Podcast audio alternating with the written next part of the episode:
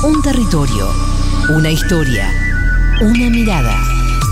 Diego Tomasi trae mapas. Dibujos del mundo hechos con palabras.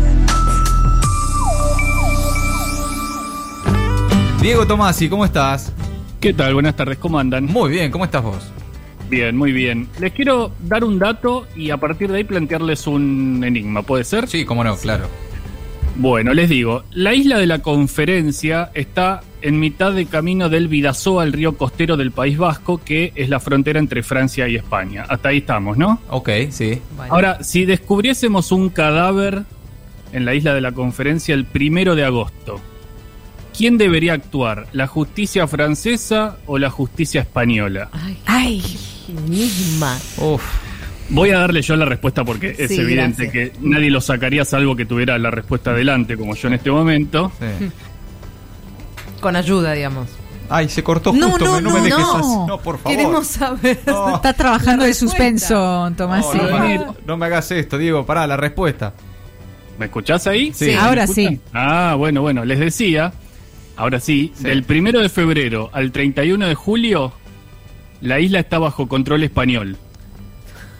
Ajá. Pero del primero de agosto al 31 de enero la administra Francia. Es increíble. Aunque en todo momento conserva su doble nacionalidad. De todos modos, para terminar con el enigma, no vive nadie en esa isla, así que probablemente nunca encuentren un cadáver. Esta historia y otras están en un libro bellísimo que acaba de publicarse en Argentina, que se llama Rarezas Geográficas y que, como bien habrán notado por el título, importa mucho a este espacio. Claro, sí. El libro está publicado por Ediciones Godot, su autor es el francés Olivier Marchon. Ya les hablé sobre él alguna vez, no sé si se acuerdan, Sí. hace varios meses cuando comentamos la historia del calendario etíope. Sí, sí. Bien, estaba en otro libro esa historia. A diferencia de aquel libro, en este el autor se ocupa, como bien dice el título, de curiosidades relacionadas con el espacio. Sí. Territorios en disputa, simbólicos, territorios medio enquilombados por diferentes motivos. Todo eso está recopilado en este libro de Olivier Marchon. Ujú. Hablé con él, con el autor, porque quería preguntarle muchas cosas después de leer su libro y me pareció empezar por una pregunta más bien introductoria, que es ¿qué papel juegan las fronteras en nuestra noción actual del espacio a diferencia de lo que pasaba antes? ¿No? Sí. Tu testimonio está traducido y doblado por una persona que ustedes conocen y esto es lo que dijo el autor. La idea de fronteras bien claras, con límites jurídicos y legislativos homogéneos, eso es una idea moderna, euh, occidental, la que se construye a lo largo del Renacimiento, con un giro decisivo a finales del siglo XVIII y a principios del siglo XIX, con la construcción de los estados-nación y todo eso va a la par con la idea de progreso, de racionalización, etcétera, etcétera.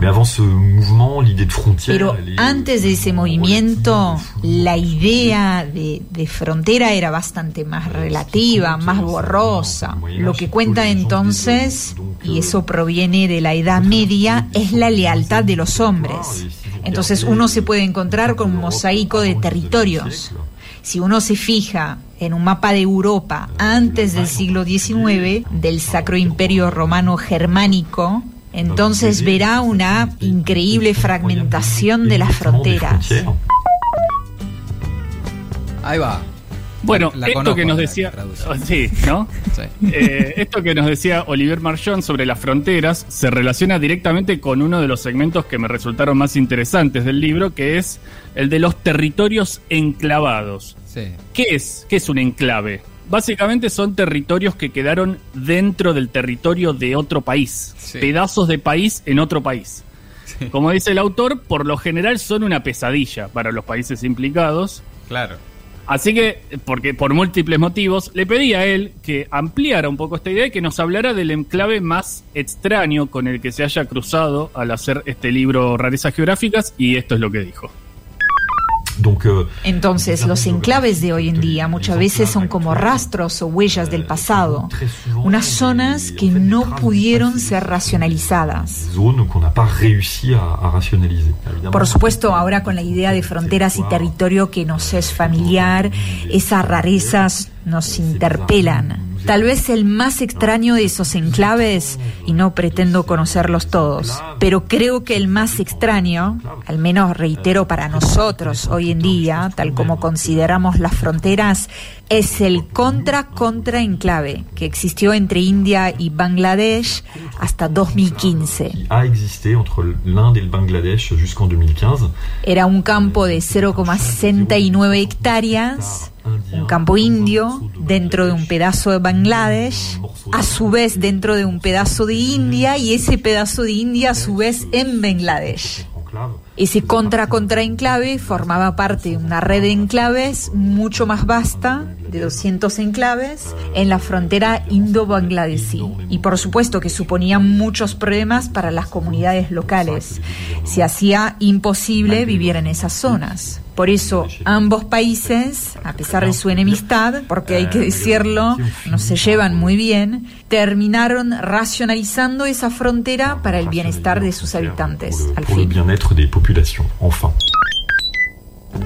Claro, lugares de logística imposible. ¿no? La- Una pesadilla, Contra. en resumen. ¿Qué es No, eso? contra, Contra, contra, contra, enclave. enclave, por favor. ¿Dónde, vivi- ¿Dónde nos encontramos? En el contra contra enclave. Sí. En fin, un poco complicado. Cuando uno habla con, con un autor al que acaba de leer, y además si el libro está bueno, lo más lógico es que una inquietud lleve a la otra, que una pregunta se multiplique en muchas, eso Claro. pasa. Sí. Por eso me quedé con ganas de pedirle a Oliver Mayón que nos contara alguna otra historia de territorios enclavados, y elegí uno que es el enclave que se encuentra en Benban y que involucra a Bélgica y Alemania, y esta es la historia. Dale.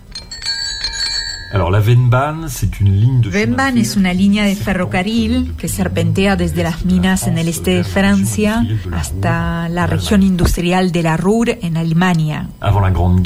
Antes de la Gran Guerra, cuando el este de Francia era todavía alemán, era obviamente una línea muy estratégica ya que llevaba carbón de las minas hacia las fábricas de acero en la Ruhr y para preparar la Gran Guerra era eh, importante. Después de la derrota alemana, los aliados decidieron amordazar a Alemania. Francia a la cabeza. Francia temía que Alemania volviera a construir todo su potencial militar. Euh, Se decidió entonces dar, entre otras cosas, esa línea de ferrocarril estratégica a Bélgica, que era un, un aliado objetivo de Francia, por lo que se creó un largo tramo de territorio belga en suelo alemán. Es llamativo, pero uno puede permanecer en Bélgica aún estando en Alemania. Hoy esa línea de ferrocarril es una bicisenda, pero esa larga lengua de territorio belga en Alemania sigue existiendo y se puede transitar.